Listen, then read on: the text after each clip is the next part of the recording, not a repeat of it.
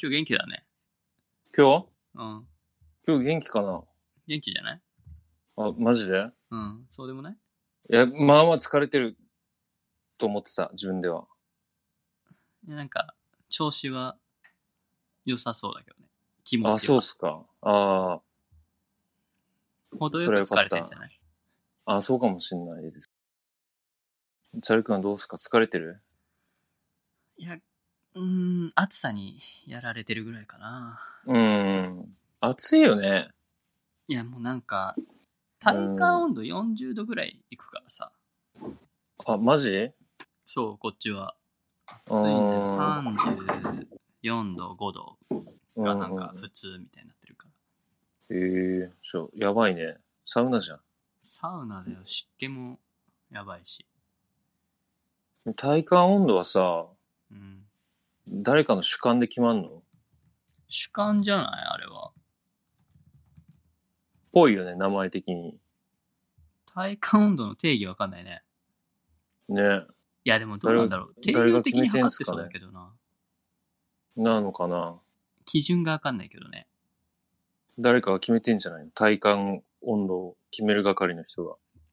今日は、あの今ぐらい。日、今日32じ ゃない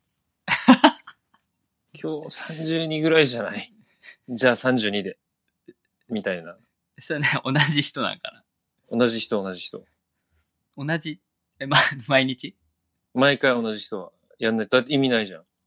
まあそうだよね。え、それどこで測るんだろうね。外で。外っしょ。そっか。まあそっか。うん、多分。うん、外だよ。屋内意味ない。いや、屋そう内だよね。クーラーキーすら意味ないもんな。うん、意味ない、意味ない。一応計算式あるらしいけどね。あ、マジで体感温 度体感温度の計算式があるんだ。ある。ぽい。意外だな。うーん、まあもちろん、何と当然、ひ人で違うし、うんうん。あれだけど、うん。湿度を使って補正をかけてる式があるみたい。あー、そういうことね。うん。あー、わかった。純粋な気温だけじゃなくて、そこに湿度を計算に入れるんだ。どういうそう形でかは知らんけど。あと、風とかね。あ、風ね。うん。確かにね。風吹いてたら涼しいって感じそううん。だもんな。うん。いや、でなも、るあほど熱風、熱風っていうか、めちゃくちゃ暑い日に風吹いてもめちゃくちゃ暑くないそうね。熱風来るだけやん。そうだね。確かに。そう最近、あのうん東京歩いてると結構ね、うん。片手に扇風機持ってる人おんねん。ハンディ扇風機。えー。まあ、結構女の人とかが多いんだけど。あ、そうなんだ。それ効果あんのかなああるみたいだよ。うーん。え、チャル君はそれを見てどう思うあー、わかるわーってなるそれとも、何やってんだ、この人ってなる。何やってんだと思う けど。あ、なるよね。いや、俺も話聞いた限りでは何やってんだと思ったでもよ。なんだろう、こう、一昔前の自撮り棒な感じが、あ、そうなんだ。そんな感じがする。けど、まあ、うん。効果はね、あるっぽい。やっぱり。あ、あるんだ。うん。うーん。その、結構最近、風がないんだよ。東京。へえ。暑い割に。だかうらん本当にそれ嫌だね暑くて、うん。扇風機あると、まあ若干、若干和らぐから、うーん。効果あるっぽいんだけど、あとね、うんハンディだけじゃなくて、何肩にかけてる。何を扇風機を。へえ。え、なんて言えばいいの首から、首から下げて、うん。うんヘッドホン下げるみたいな感じを首に。うん。で、ヘッドホンの部分が扇風機になってるの、両サイド。ヘッドホン、ヘッドホン、両サイヘドッドホン扇風の機さ、スピーカーの部分あるじゃん。まあまあ耳につける部分。で、首から下げたらちょうどこのに、顎の下あたりに両サイド来るじゃん。右、左。ああ、うんうん、わかった。そこにうん扇風機がある感じ。へへえ。それ顔の方に向かって吹いてんのそう。すげえ乾燥するね。口と 鼻が。それだと。まあまあ、まあでも暑いからね。汗の方が、そうか。うん。うん、大丈夫なんじゃないかな。そうなんだ。そんな強力な風速出てないからね、多うん、なるほどね。分。うん。それが流行るぐらい。暑いってことか。暑い。暑いね。今日もうさっき、美容室、ん。渋谷に出てき、行って帰ってきたけど、うん、言ってたね。暑い。人も多いし、暑い。うん、ああの、人が多いと暑く感じそうでうすね。ん。そうね。ビうル、んビル多いし。そうだよね。どうそっちは。こっちうん。暑いよ。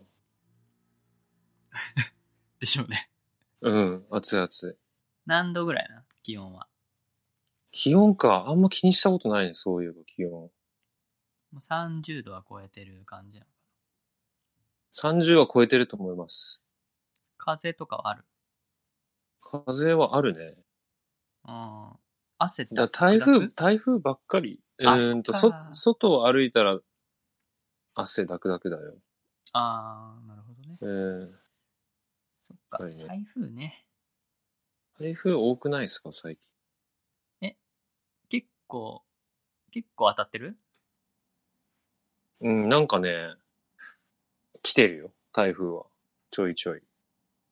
結構雨降ってる雨は、うん、なんかたまに、外出ようかなって思った時に、うん。台風みたいなことが多い気がするね。あー結構、8、9、10って一気に来たもんね。うん、来た来た。こっちは来てないからな、その台風が。あ、そうなんだ。若干なんか、近くを通ったけど、来てはなくて、うん、うん。代わりになんか、全然晴れてたのに局所的豪雨みたいなので、1時間、2時間ぐらいバーって降るみたいなのはあるけど。あ、そう。へえ。そう。台風は来ないね。うん。変な天気だね。うんそう考えたら。そう。局所的に来るとさ、その後晴れるわけじゃん。うん。また蒸されるわけ。ああね。そう、蒸発して。雨が蒸発して。うんうん。最悪。ほんと、風吹かない。それ嫌だね。まあ、東京そんな感じや。なるほど。暑いな、今年の夏。今年の夏は暑いっていうことでいいいですかね。そうね。てか、夏来るのがそもそも遅かったよね。そえ、そうじゃないなんか、冬長かった気がする。う冬長かったかな4もう月あんまりにな覚えてなっい。ても、全然あ、あったかくないというか、うん。 5月なってちょっとあったかくなったかもみたいな。でも若干寒いみたいな。そんなんだったうこっちそんなんだったな。ーん。もう忘れちゃったわ。覚えてない。覚えてない。 3ヶ月ぐらい前の話だけど。 4月ね。チャル君、はい。あれの話しようか。あの、なんだっけあれ。何どれノート。ノート。ノートうん。ノート、な、な、何ノートって呼んでたっけ小ノートあ、小ノートです。小ノートいっぱい書いてたじ ?2 つぐらいね。ゃん。うん。タクが書いたこれ。書いてないよ。お俺、書いた書いた。リンク貼ってるやつ。うん。ウィキペディアのリンクだけど。あーあっちのディスコードの方にね。あ、そうそこうっち。か。オッケーオッケえ、ディスコードじゃない方があるんですかー。いやいや、もともと、しょもともとドロップボックスペーパー使ってたじゃん。あ、そうでした。そうでした。まあ、思い出しました。全然こっちでいいけど。うん。タクが上げてくれたやつ、どれ、どれからいくあ、俺からチャル君からでしょ僕かどうら考えても。僕だっていっぱいあるからさ。うん。うん。どれえ一番精神的に勃起したやつをえ一番精神的に勃起したエピソードからいこうよ。あー、イーロン・マスクの話イーロンマスクイーロンマスクどうしたのイーロン・マスクがさ、うん。またなんか、ニューラリンクっていう会社を立ち上げたのかなうん。で、人間の脳とうん。コンピューターを直接つなぐっていうんうん。うのを目指してる会社を多分出資してるのかやってるのかわかんないけども、うんうん。あ、CEO なんだな。うん、で、2022、2020年にうん臨床試験を開始したいらしくて。もう来年。 2020年もう来年ですよ。うん。来年、コンピューターと脳をつなぐと。やばいね。来てしまったなと思って。脳に電極刺すやつ。そ来たね。誰が最初にやるんだろうチャル君かなう。僕はやんのじ人類で最初に電極刺すの。やりたいチャル君。うーん、なんかこ、これまだこう試験じゃん。うん。試験ではやりたくないな。ああ、そうだね。死にそうだよね。何人か。なんかちょっと頭おかしくなりそうだよね。うん。失敗は何回かはするでしょう、きっと。臨床試験だからね。うん。まあ動物実験ではう有ん。効性を確認してるらしいんだけど。あ、もう、いるんだ。電脳ザルか何かが。そう、猿が、猿でやったらしいんだよね。あ、猿でやっちゃった。うん。で、自分の脳でコンピューターを制御することができたっめっちゃかっこいいね。て言ってんだよ。すごいよね。へえすごい。で、まあね、け動物によってね、思考回路とか当然違うだろうから、うん。どこまでそのチップが、うん。そのシナプスとか、うん。そういうものをこう、汲み取れるかだよね。せやな。で、なんか、え、どういうのかうん知ってる、どういうのを埋め込むか知ってるあの、糸みたいなやつじゃなかった糸、糸の先になんかこう、チップが4つあって、うん。それを、脳、脳の皮膚に埋め込むみたいなんだよね。皮膚に埋め込、皮膚でいいんだ。皮膚でいいみたい。中ではないらしい。うん。奥まで刺さなくていいんだ。奥まではしないっぽいね。うん。そっか。まあ、インターフェースだから、うん。そこまでこう、がっつりなにネットワークつなぐとかじゃなくて、うん。最初はどっちかっていうとこう脳とか脊髄を損傷してる人とか先天性の障害を持つ人ああ、にはい。対してそれを支援するものが最初の目標らしい、なるほどね。そうなんだ。うんまあ、そういう人たちがねコンピューターとか、まうあん。ね、身近にあるものとかなんかそういう IT 機器とかを操作できうんるようになれば、まあそれはそれで一つそうだね。支援になるからねそうだね。そう確かに。ただうん。さ気になるのは要チップを4つ埋め込むわけじゃんうん。規格化したいよねその埋め込む何かをんどういうことだってうん。新しい何、なんかこうセンサーを組み込みたいとかなったらもう一回手術して埋め込まないといけないじゃんうん。 USB みたいにしたくない、ああ、そういうことか。うん、新しいなんかチップとか、あのー、アップデートが簡単なやつ、そうね。そうそうう。うんうん。アタッチメント方式にしたいよね確かにね。で毎回痛い思いしなきゃいけないかもしんねえってこと今のままだったら。そうそうそうそうそそれは困りますね。うなんか見てる感じそんな感じがするんだけどうーん。まあ、そこまでいったら、うん。なんかいいなぁと思うけどね。なんか一般人もでき,、できるかもなぁと思うけど。うんうん。髪とかどうやって洗うの髪をどうやって洗ううん。どうやって洗うのかなそこは大丈夫なんじゃないえでも糸ついてんでしょ糸糸がついてるわけじゃなくて多分埋め込むんだよね。埋め込むんだ。うん、中に。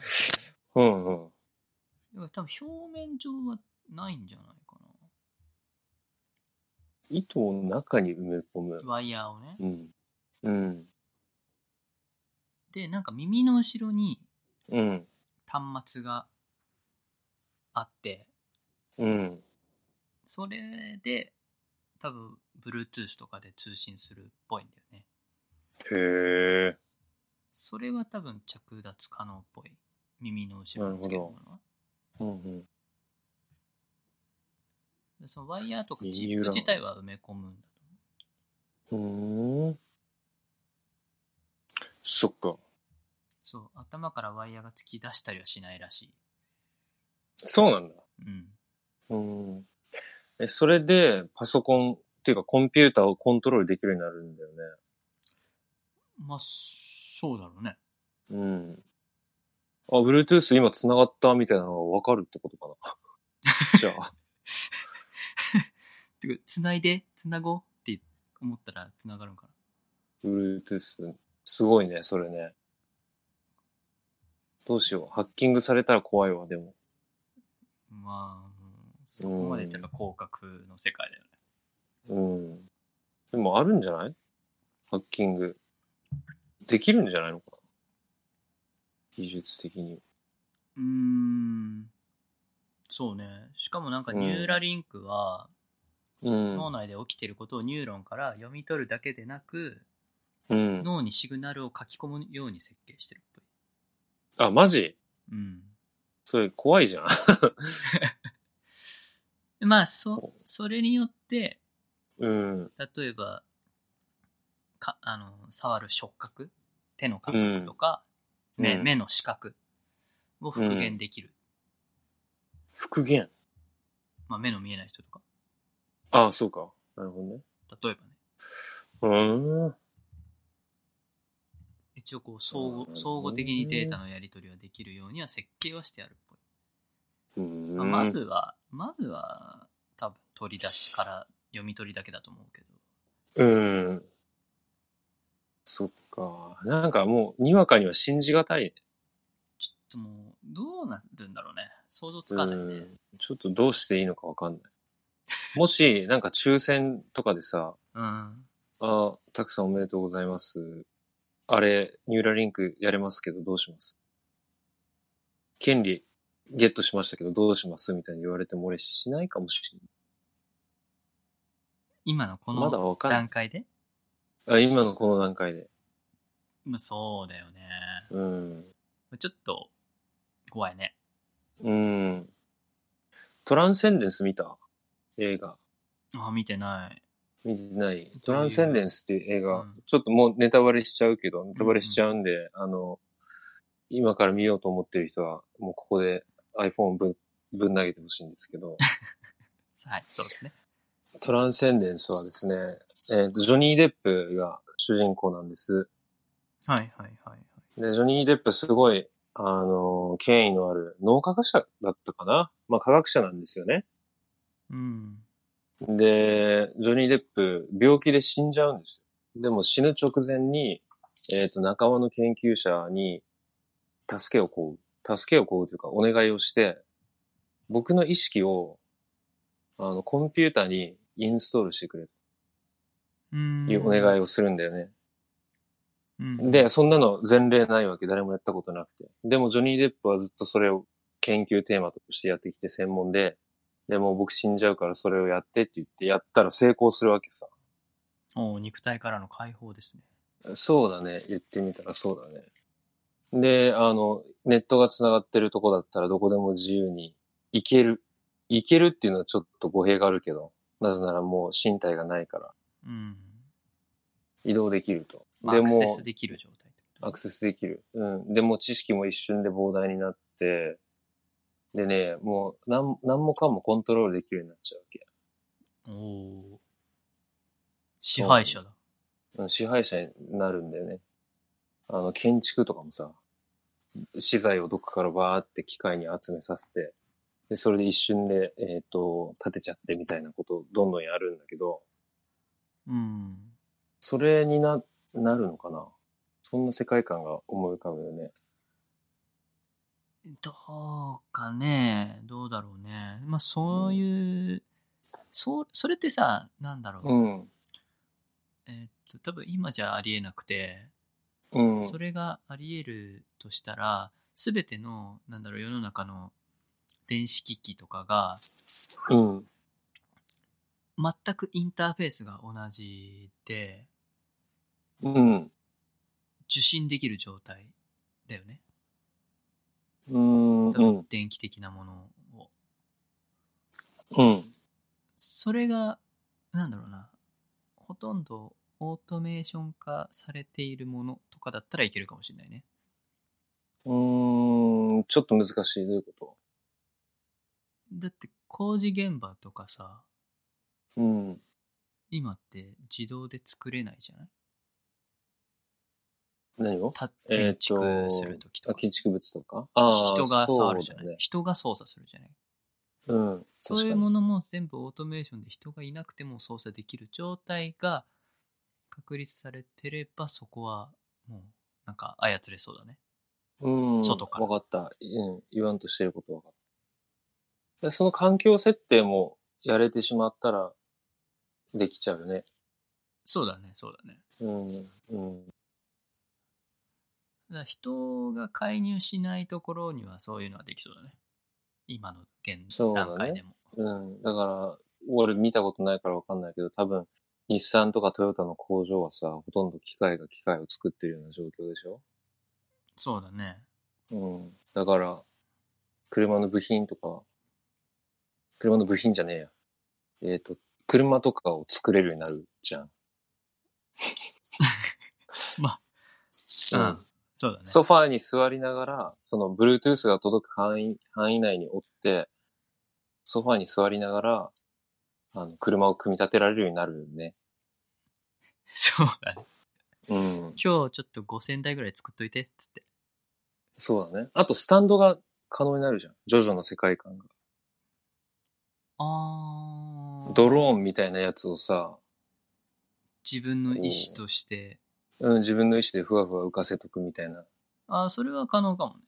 可能だね。楽しそうだね、それ。確かに。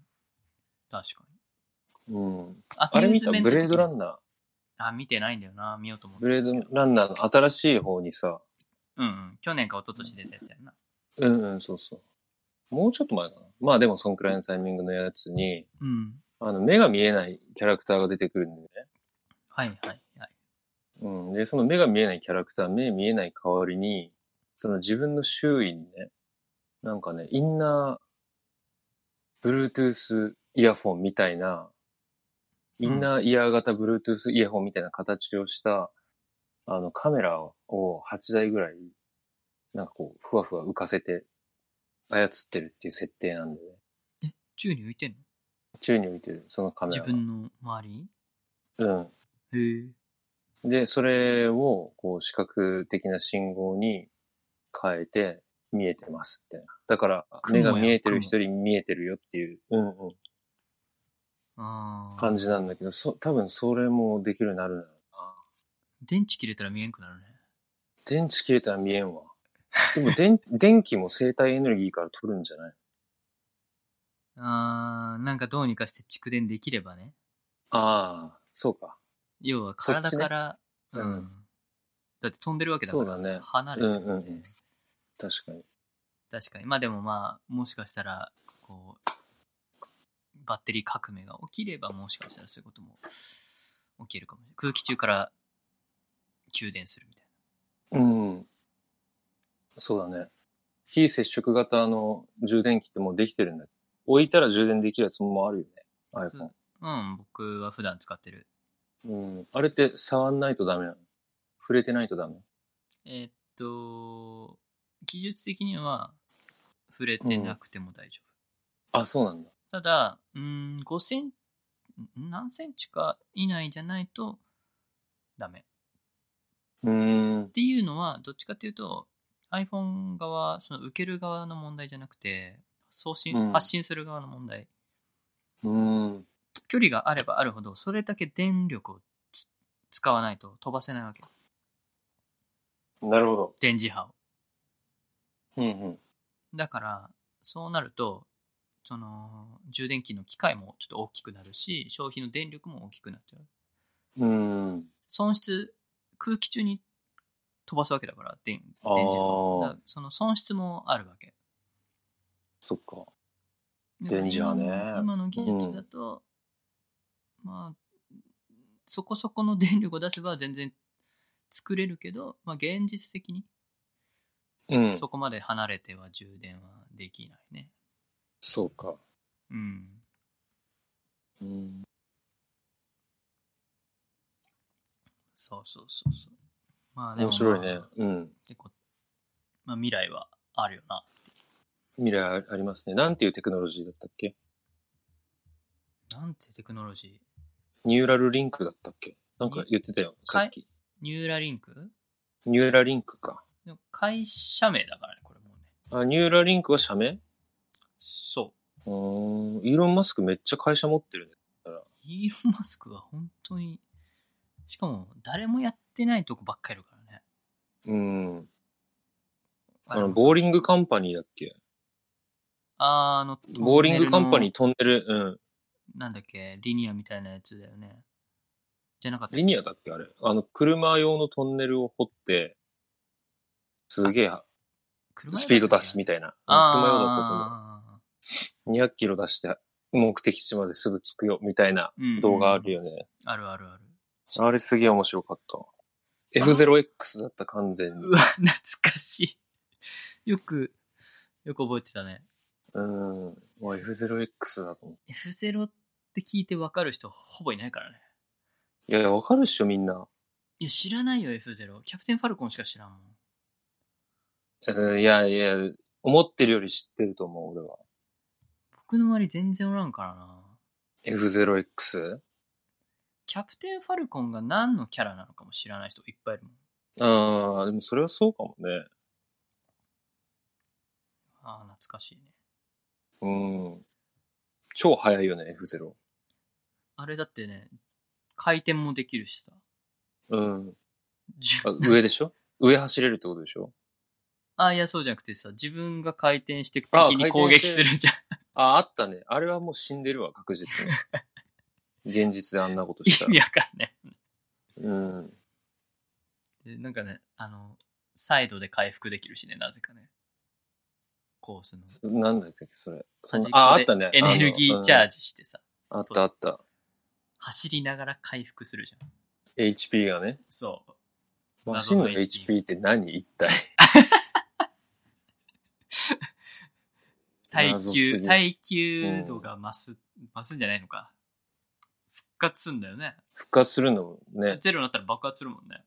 爆発する。壊れちゃう。いやーまあでも、反重力ブースターみたいなの使ってるじゃん、うんうんあのエンジンとかさ。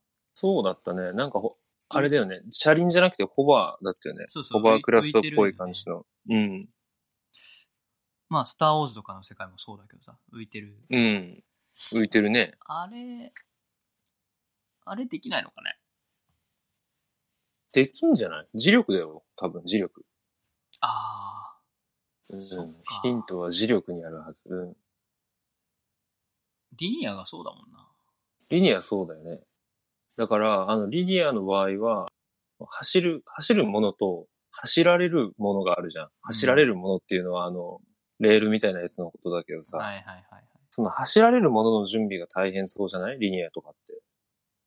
まあ、そりゃそうだよな。うん。だからそ SN のもね。そう、地球もさ、時期を帯びてるわけじゃん。あらゆる地域で、うんあらゆるエリアで、若干の時期を帯びてるわけじゃん。だか。うん。うんらそれをどうにかこうにか利用して、浮きたい、俺は。 ちょっと待って。俺は浮きたい。自然の磁力を利用して浮きたい。 自分が俺が。車とかじゃなくて、俺が。車とかじゃなくて、俺が。磁力を集めてね。磁力を集めて。北極とか行けば浮けるんじゃういけんのかなでもなんか強そうだよね。N 曲が。そうだね。そうだ。うん。寄ってそうだもんね。寄ってそう。なんか、いけんじゃないかな。やってくんねえかな、イーロン・マスク。なんか服着たら浮けるようになってほしいでしょな。うん、そういう、そういう専用の服でいうい。ん。スーツゾゾスーみツみたたいなやつね。そうそうそうそう。うん。ちょっと飛びたい。飛びたいでしょうん。ドラえもんみたいになりたい。そうだよね。あのさ、なんか、アイアンマンみたいなやつが今あるじゃん、もはいはいはいはい。あのう。、手からジジェェッットトポーンをってね出して。うん。あるある。あれ、まだ重い、重そうじゃん。もう、そうだね。鉄の塊だもんね。だよね。だからちょっと行ってくるわって感じじゃないじそうだね。ゃん。うん。暑いだろうしね。暑いだろうしう、んあ着ハン脱にももう2、30分かかるでしょそうだね。ハンディ、ハンディ扇風機いるもんね。アンディ扇風機いるじゃん。いるいる。多分手も重たいしさ。そうだね。うん。しかもあれで、なんかお店とか入ったら、うわってなるじゃん。ダッサってなるよな。うん、ダサいっていうかなんか、近くに寄ったら暑いし、迷惑みたいになるじゃん。そうだね。電車も乗れないし。そういうんじゃなくて、もう、去ってきて、行ってくるわっつって浮きたいよね。スーパーマンみたいに。スーパーマンみたいに。マン・オブ・スティールみたいな感じで。どっちですね。まあ、彼、スーツなくてもウケるけどね。そうだね。どうなってんだろう、一体。人間じゃねえからな。うん。彼は。にしてもさ、まあ確かに。科学交渉はどうなってんだろう。スーパーマン。へかな、やっぱ。ちょっと待って。 それずっと出し続けるってこと、そうそう。だって見えてないじゃん。なんていうのかな。まあそうだね。見えずに浮くには、見えずに浮くための方法といえばもうへでしまあ、断続的にこょ。うん。う、出し続けることが可能であればね。スカンクばりに。でずっと鼻から吸って、そっから、なんか特殊な器官があって、スーパーマンの体に。鼻から吸った息を体内でものすごい風速にして、お尻の穴から出せるっていう。あの、圧力をかけてね。そうそうそう。そういう臓器があるんよ、多分。でも体の中シリンダーみたいになってんじゃん。なってるね。確実に。こうなんかこうコルクみたいなこう線でさ、空気を圧縮してさ。あそういう臓器もあるだろうね。そうそうそう。スパーンスパーンってこう常に出してんだろうね。出してる。何の話やねんえーっと、ニューラリンクですね。そうね。うん。まあ、ニューラリンク今後に期待っていうことで。まあ来年、ね、はい臨床試験が始まるかもしれないってことなので、あ、そうなんだ。人間人間で。まあまあ多分その時またニュースになるからね。うん、確かにね。まあ、またその時のの発表を楽しみに。うん。楽しみにしておきましょはい。う。次。たくん何行くあ、俺うん。俺はね、最近、うーんといくつか上がって気たけどになってたことが、そうだね。何あげた一個は、ビクトール・ E ・フランクルの夜と霧を読んだっていう話。あーじゃあそれ聞こう。あれ、もう一個何あげたっけ二つあげてて、あと。うんあ、じゃあじゃあもう一個か。えっ、と、Live near Vol- volcano. ああ、 I- I それ live は near a volcano. えっと、友達のブログ、コナコナーコナーー。ココナナーーがっぽ書いいてなるとブロ思グっ。てた。うん。それはあれだな。なんか、チャルクに普通に教えたくてあげただけだっあ、そうなんだ。た。うんうん。これ、喋っちゃっていいかないいよね。いいんじゃないうん。だってコナンもだってそのブログに俺のこと普通に書いてるから、断りも なく。英語だし、読めねえだろうと思って書いてるから。ほんまや。二つ出てくるじゃん。そう。タックで2ワード出てきたよ。あ、本当にうん。じゃあ、2話分登場してるわけよ、俺は。うん、そうね。うん。じゃあこれ宣伝も兼ねて、えーっと、最近、最近っつってももう半年ぐらい前かな。1年ぐらい経つかな。うん。鹿児島に、えーっと、ALT で切ってるエマーソン・コナーっていう人物がいまして、そうですね。うん、ちょっと年下の男性なんですけど、え、ちょっと待って、年下なんあれ。年下だよ。いくつ20、25?24? え、そんみなーち若ゃんかみっーちゃんと一緒。うん、みーちゃんとかな。そんな若かったのそうなんですよ。同い年ぐらいかと思ってた。と思うじゃん。コナー、それ結構気にしてるからね。あーごめん。うん、私はおじさんフェイスって言ってる、いつも。いや、まあ、てか日本人からしたらもうみんな海外に、てか欧米人みんなおじさんやからね。うん。その逆もしっかりみたいな、そやうっぱそり。うそう。日本人うはんもおう、前は、うん。10代にしか見えんって言われるうん、みんなそうだと思う。もん。うん。で、まあ、そのエマーソン・コナーっていう人物がいましてね。はい。えーっと、ボストンから来てるんだけど、来年の8月にもう帰っちゃうんだけど、えーもうあと1年しかないじゃん。うん、そうなんだよね。で、まあ、ボンっていうバーで会って、そこから仲良くなって、で、俺はなんか思ってたより自分の喋ってる英語が通じるし、相手が言ってることも分かって嬉しいみたいなさ、うん、ののもあって。でもまあ、音楽の話で意気投合しまして、仲いいんですけど、その彼が、えっ、と、鹿児島で体験してる出来事を、あの、ボストンの友達に読んでもらおうっていう意味合いでやってるブログがありますね。あータイトルが、I live, I, 何 ?I live near a volcano そう。だっけ I う am ん near volcano. ?I live near volcano! Yeah? いや。っていうブログがあるんで、ぜひ読んでください。これ結構、結構書いてるよね。書いてる。だコナンはすごくて、あの、なんか大学の時コミュニケーション学を専攻してたらしいんですうーん。よ。だから人と仲良くなるのはすごい上手。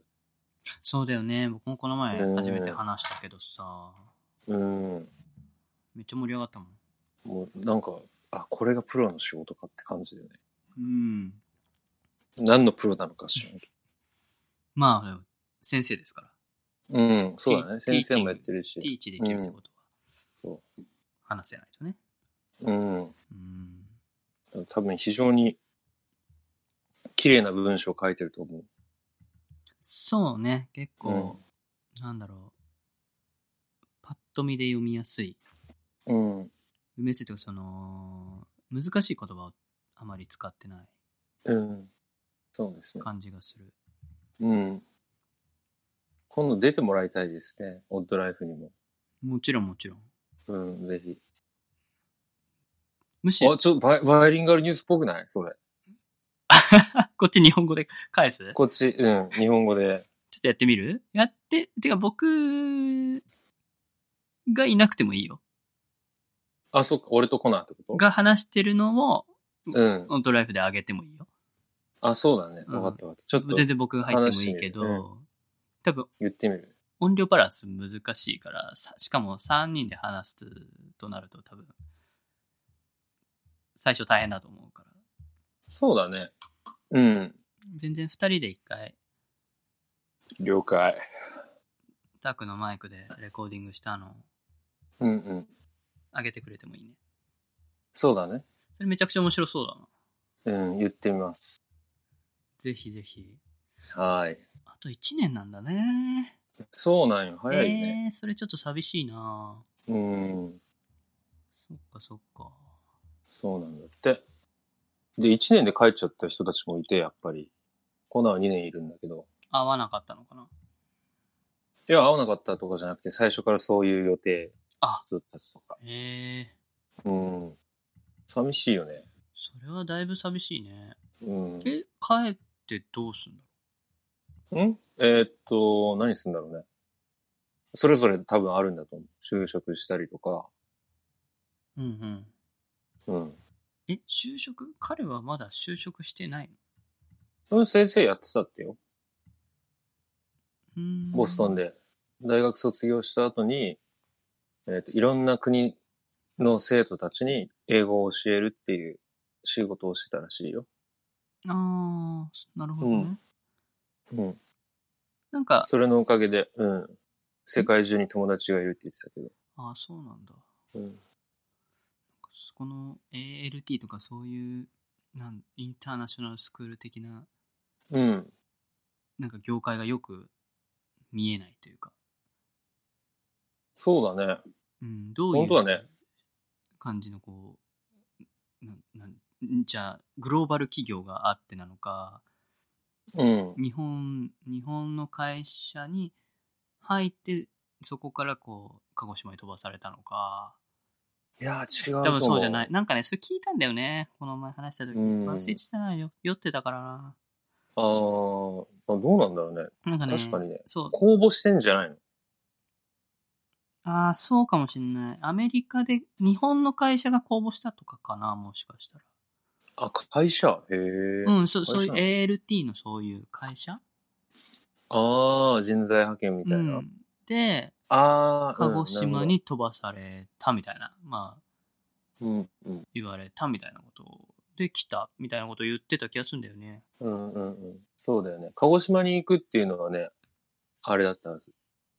後からしかわかんないシステムだったはず。うんうんうん日本のどこに飛ばされるかだよね、だよね。は。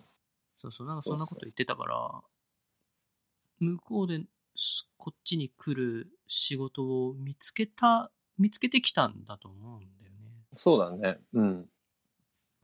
なんかそこら辺のだと思話いとかもまなすんか音楽の話でもいいし、うん。なんだっけ、テニ、テニスコーーツテ。ニスコーツか。テニスコーツがうん好きなんでしょ、青葉一子。そう。そう。そう、面白いのがさ、青葉一子、まあ俺も好きで、うん。去年だったかな去年の12月一昨年かな去年か。去年の12月か。まだ俺がコナーと知り合う前に、うん。あの、鹿児島に青葉一子が来てて、えーで、、それを、それを見に行ったんだよね、俺は。はいはい。で、た、その時確かに外国人いたんよ、一人。うんうん外国人いるなっていうのだけ覚えてて、それは後日コナーだってこうん。ああ、そうなんだ。と。うん。いや、いたんだ、あそこに、つって。想像つく。すげーとか言って。すごいね。すごいね。だったんだって。ええうー、ん。そっか。あと1年。面ね。白いよ、うん。です、そんな感じ。で、もう一個の、もう話変わったけど、夜と霧の方なんですけど、はいはい。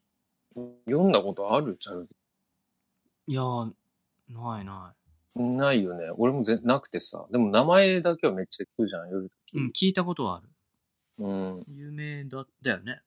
うん、有名なんだよ。おそらく。で、何の話なんだろうって思ってて、あの、本屋に行ったらさ、こう、平置きしてあってさ、うん。夏の読書にいかがですか的なフェアで。うん。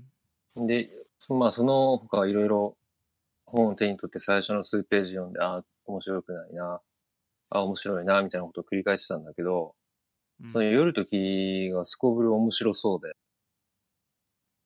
最初の数ページを読んだ限りで、うんちょっと読んでみようと思って読んだんですよ。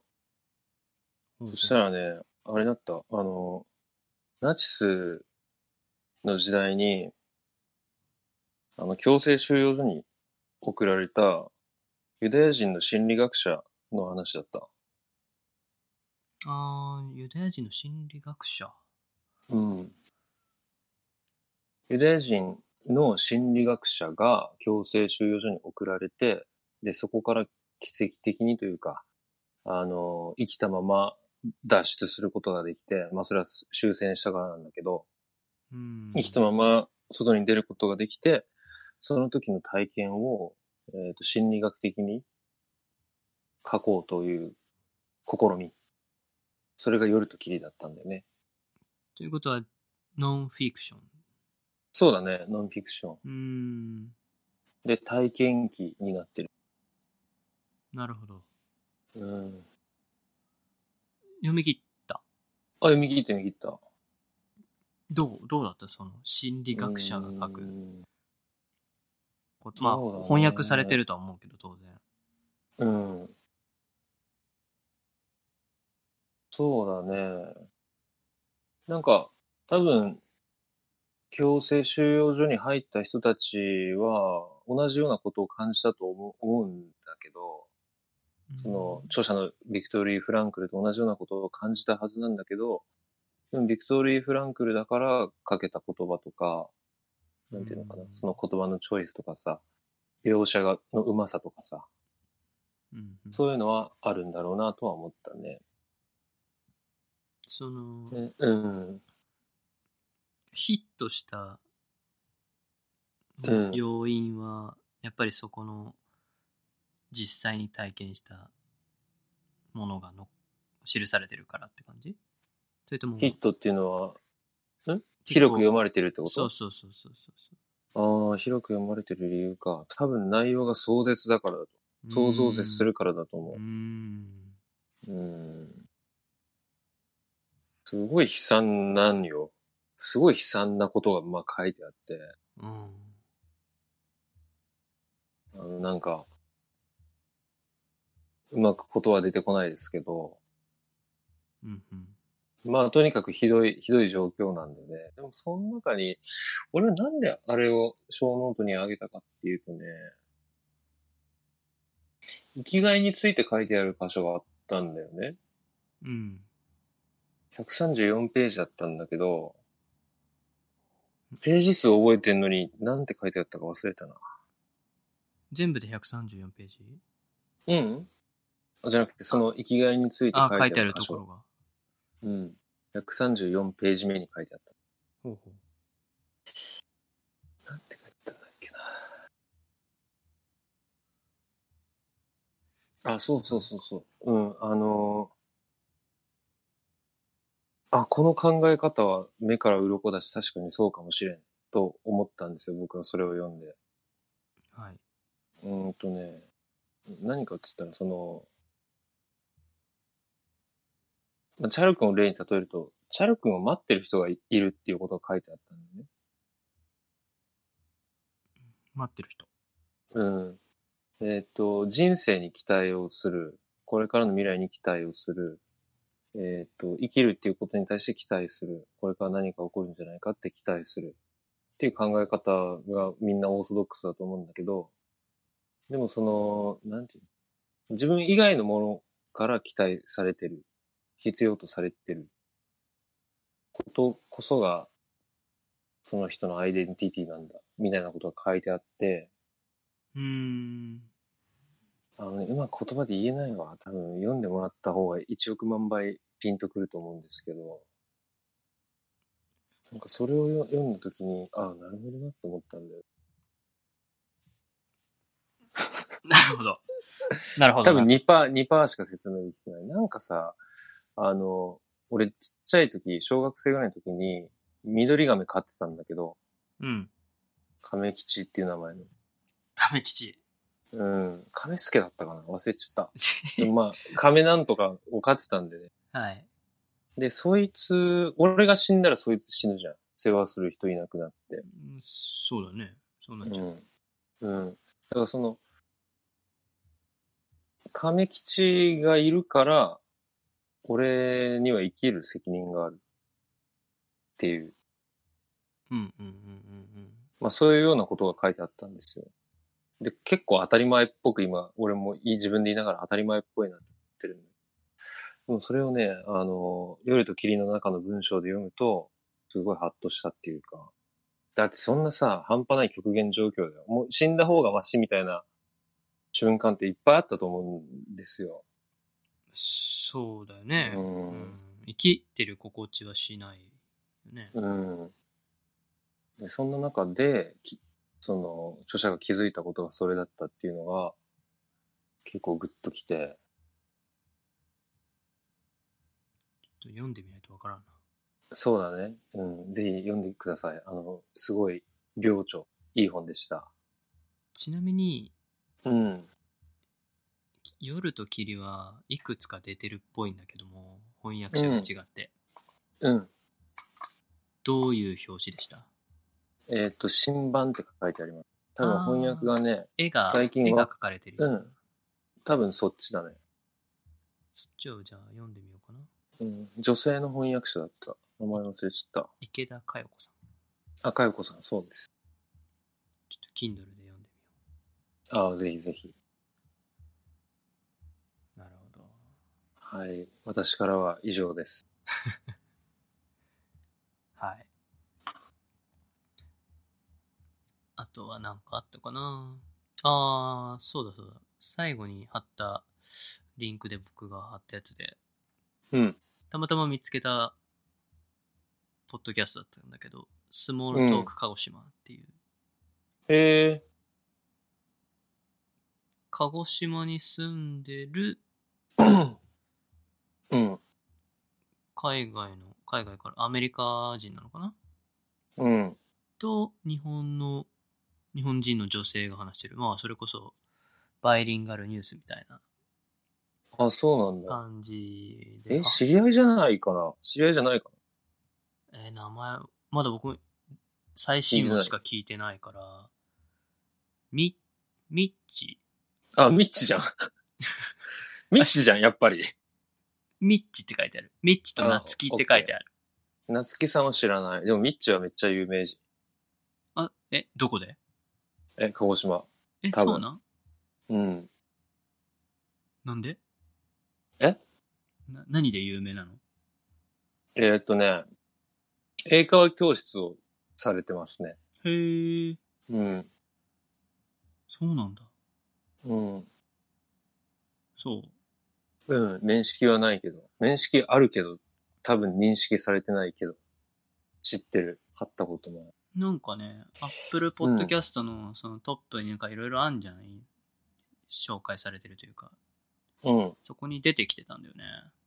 あ、そうなんだう。ん。で、へえと思ってうん。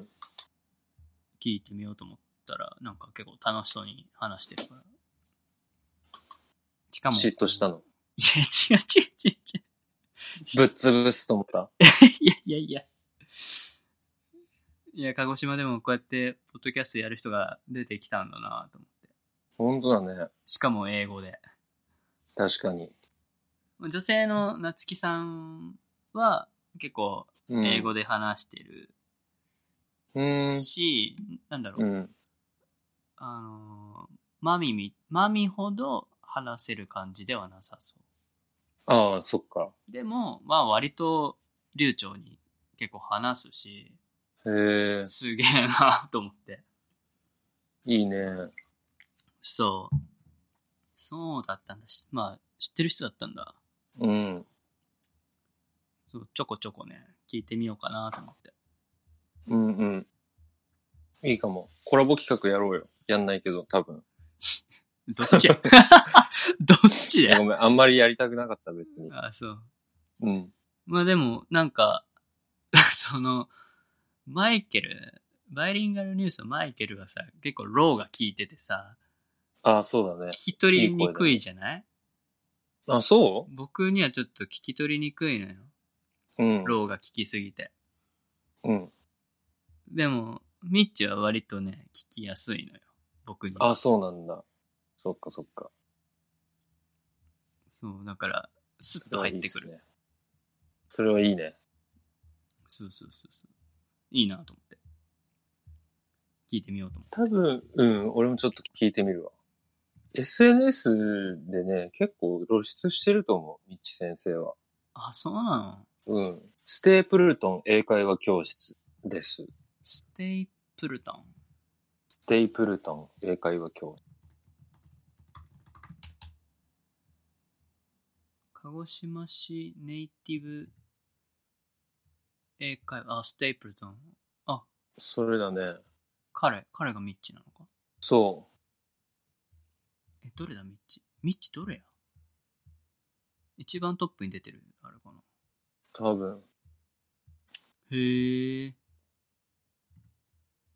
これは、なん、なんなんだこれ学校か。ああ、うん。ミッチェル。ミッチェルス・ステープルトン、うん。うん名前なんだね。うん。へえ、そうなんだ。全然知らんかったな。そうなんだね。そっかそっか。あ、弟さんもいるのね。あ、そうなんだ。それは知らんかった。タイラ・ステープルトン先生って書いて うん。うーんいいね。俺も外国で日本語の先生とかやったら楽しいかもな。それこそ、まちょっとまうたん話がちょっとずれるけど、うん。その僕の彼女さんのうん。お兄さんがメキシコに住んでるんだよね。へえ、で、タコス作ってんのタコス作ってんのかな作ってないと思うけど。うん。向こうで先生やってんだよね。あ、そうなんだう。ん。何の先生日本語日本語教えてると思う。へえ。自分でやってるみたい。あ、そう。すごい勇気がある。ね、すごいと思うう。ん。しかも僕らと同い年。あ、そうなんだ。参りました。いや、すごいなと思って。すごいですアね。クティブ。アクティブだね。うん。アクティブの対義語何対義語反対、うアんク。ティブ。ディアクティブ、で、アクティブ消極的ってことでしょうん。ああ、ポス、パッシブか。あ、パッシブか。せやわ。パッシブ。パッシブ使っていこ受動的。う。うん。肯定的な感じでパッシブを使っていくわ。そうだね。ベースのパッシブとアクティブと一緒だね。そうだね。なるほど。そうか。パッシブだな。確かに確かに。えー、しそっか。うん。知らんかった。じゃあチャル君、そろそろ俺お腹空いてきたから、締めに入っていいいいよ。うん。えー、ポッドライブポッドキャストでは、文字起こしのテキストを、ごめん。タックしてくれんの いや、やんないよ。うあん、えーっ、とね、これ、これを、あの、シリちゃんに聞かして、シリちゃんが書いてくれためちゃくちゃな日本語を、一回 Google 翻訳で英語に翻訳してから、それを日本語に直したやつならアップロードしてあげる。どんな日本語なるやろうね。てか、日本ど語うでいいな。るんだろうね。日本語でいい、日本語でいい。もうはちゃめちゃやろうな。うん。どういう締めにするのいつもどうやって終わってたっけどうやってたかねまあ、そうね、言ってたのは、ペイトリオンとか言ってたかな。うん何それえ嘘やん。あの、投げ銭みたいなさ。あ、はい。思い出しました。そうそう。ペイトリオンね。そう。ホットライフではこう、えー、ペイトリオンっていう投げ銭サービス、サブスクライブ、サブスクリプションモデルなんですけど、1ヶ月2ドルで、あの、募集してますので、はい。ぜひ、ぜひよろしくお願いします。応援よろしくお願いします。お願いします。で、2ドル、えー課金というか応援してくれた方は、ディスコードに入って、僕らと話せるので、よろしくお願いし ます。よろしくお願いします。たく全然おらんけど。あ、俺ディスコードに本当いないといけないんだ。いやいや、いなくていいよ。いなくてもいいけど。すまんすまん。極力じゃあ、ディスコードつけっぱなしにして勉強しとくね。いや、全然全然。僕は、僕はずっと気になる記事をペッペッペッって貼ってるだけだから。ああ、オッケーオッケー。わかりました。うん、では、えっ、と、今後の動きとして、はい。チャル君が、あの、企んでることがあるんだよね。最近、そうね。企んでるというか、そもそもこれを始めた時からずっと思ってることだから、うん。なんか別に変化はないんだけど、はい。そうね。コミュニティを作っていきたいので、はい。まあ、それが一つのちょっとした経済圏になるといいなと思ってるから、うん。仲間増やしてい具こう体的な、うん、仲間を増やしていこう。そう、チャル君はまず仲間、仲間というか、マンパワーがいるっていう意見なんだよね。そうだね。うん。まず人、人ありき。人が集まってから、そこから面白いことが始まる。うん。人が増えないと、多分、うん。なんだろうな、何かするにも、多分僕らだけじゃできないこともいっぱいあると思うしね。うん、そうだ当ね。然そうだし、なんか面白いことを思いつく人もいるかもしれないし、うん。確かに。なんか、ポッドキャストだけじゃなくても、何か盛り上がれる何かができるかもしれない。うん。そうだね。何したいですか、チャル君は。仲間ができたら。そうね。もうなん、何の分野とかでもいいけども、うん。そうだな。でも一個したいのは、全然、あ、あのー大きなことじゃないけど、うん。まずは公開収録してみたいなと思うな。ポッあドあ、キャストで言えばね。公開ね。え、それは俺とチャル君がどっかで、こう、マジックミラー号みたいなやつの中でやるってこ こっちからは外、みあ、ラジオ局みたいなってこととああ、そう、ラジオ局みいたやいな。いやいやいやいや。じゃななくんて。ちょ、ちょっと何公民館みたいなとこでも、ぐらいの広さでもいいんだけど、あ、そういうことか。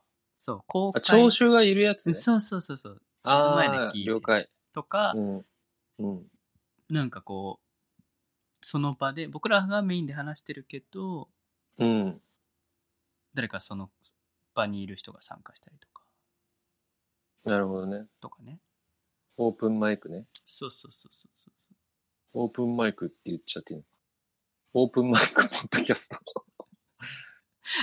なるほど。面白そうじゃない。う。てか、そういうことしてる人もいるのよ。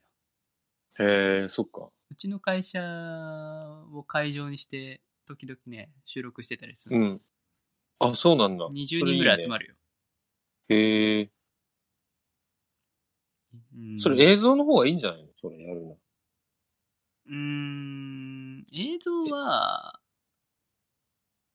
映像で撮る意味あるかなあるある。変わり映えしないのに。うん。見ただっい。てに、え、俺うん。うーん、チャル君が出てるなら見る。いやいや、タクは出ないの。あ、俺俺も出るなら、一回は見返す。ああ、そう。うん。まあ動画で撮っても良い。うなんかん。 YouTube 流すなりしてもいいし、せやね。まあ、でも、ポッドキャストはポッドキャストで、音だけうで、んそれは出したい。うんうんうん。オッケー。じゃあ公開収録か。とかわね。か例った。えば東京東京うん。まあ、東京なのか、鹿児島なのか、ううん、ん。どっちかだね。まあなのと、とかね。うん。オッケー。まあ、うん、僕が知ってる、観測してる範囲では結構、うん。そういうコミュニティ活動してる人いっぱいいるので、うん。いいね。やってみたいなと思いますね。うんうん。やりましょう。俺も混ぜてくれ。もちろん、もちろん。うんあ、そういえば最後に、うん昨日、しもつくんに会ったよ。あ、そしもですかしもくいラジオのう。うん。初初 対面。初初対面じゃん。ね。は初初対面じゃん。そう、初初対面したのよ。初の初対面だよね。そすごい。う。初めて初の初対面したからね。どんな、どんなだったなんか、緊張されてました。あ、そうなんだ。 ちょっと。いや、シャル君は緊張しなかったの僕は全然緊張しなかったんだけど、うーん。下食いラジオではなんかもうちょっと伸び伸びしてる感じがあったけど、ちょっと、うん。ちょっと緊張されてましたね。そうですか。あの、そう、一つ、それをい、そのことで言っとこうと思って、うなんん。か、まあいろいろね、彼、まあエンジニアしてて、今。うん。で、この前、最近先月かな。関東の方に出てきたんですよ。あ、そうなんだ。んそう。で、まあいろいろこう、テックの話とか、いろいろしてたんだけど、うんその音楽の話になって、うん。で、音楽、今年今年かなこの1年かなわかん、ちょっと忘れたけど範囲は。最低聞いた音楽のランキングトップ10みたいな。うん。のを、えー、下食いラジオの下津くんと、くいしんさんうん。方と、で、あの、話したらしいんだけど、うん。下津くんのトップ3すべてがタクだったらしいよ。どういうことタクが静かな生活って出したじゃない前。あー、EP。そあ、本当あれ。嬉しいうね。ずっと聞いてるらしい。ああ、そうですか。で、奥さんも歌えるらしい。い。うん本当に、すごくないすごいね。それ聞いて、うわ、もうそれ絶対タク喜ぶよ。つってうん、もう感動した。寝る時も流してるらしいよ。本当なんかちょうどいいらしいやー、嬉しい、恥ずかしいですね。い。いや、嬉しいよね。嬉しいね。もう、金玉1個あげ ちゃう。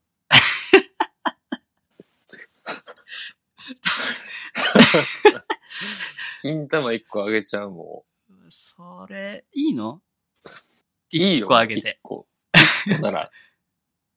1個ならいいよ。漏れなく2個じゃなくて大丈夫。 2個、2個あるから1個ならいいよ。 1個ない。 1個ならいい。そっか。いやー、嬉しいね。でもこれ出したら下津くんそうです聞いてくれると思うから、ちょっとびっくりするうと思うけど。ん。 1個もらえることに。もし、あの、金玉的な何かが家に届いたら、それ俺の 金玉。取り出してん の。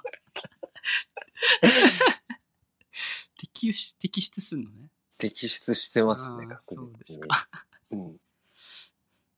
まありがとう。光栄なことですね。はい。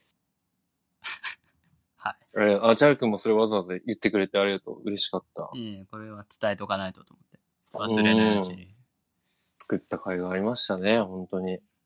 ぜひ、出してください。はいまたわかりました。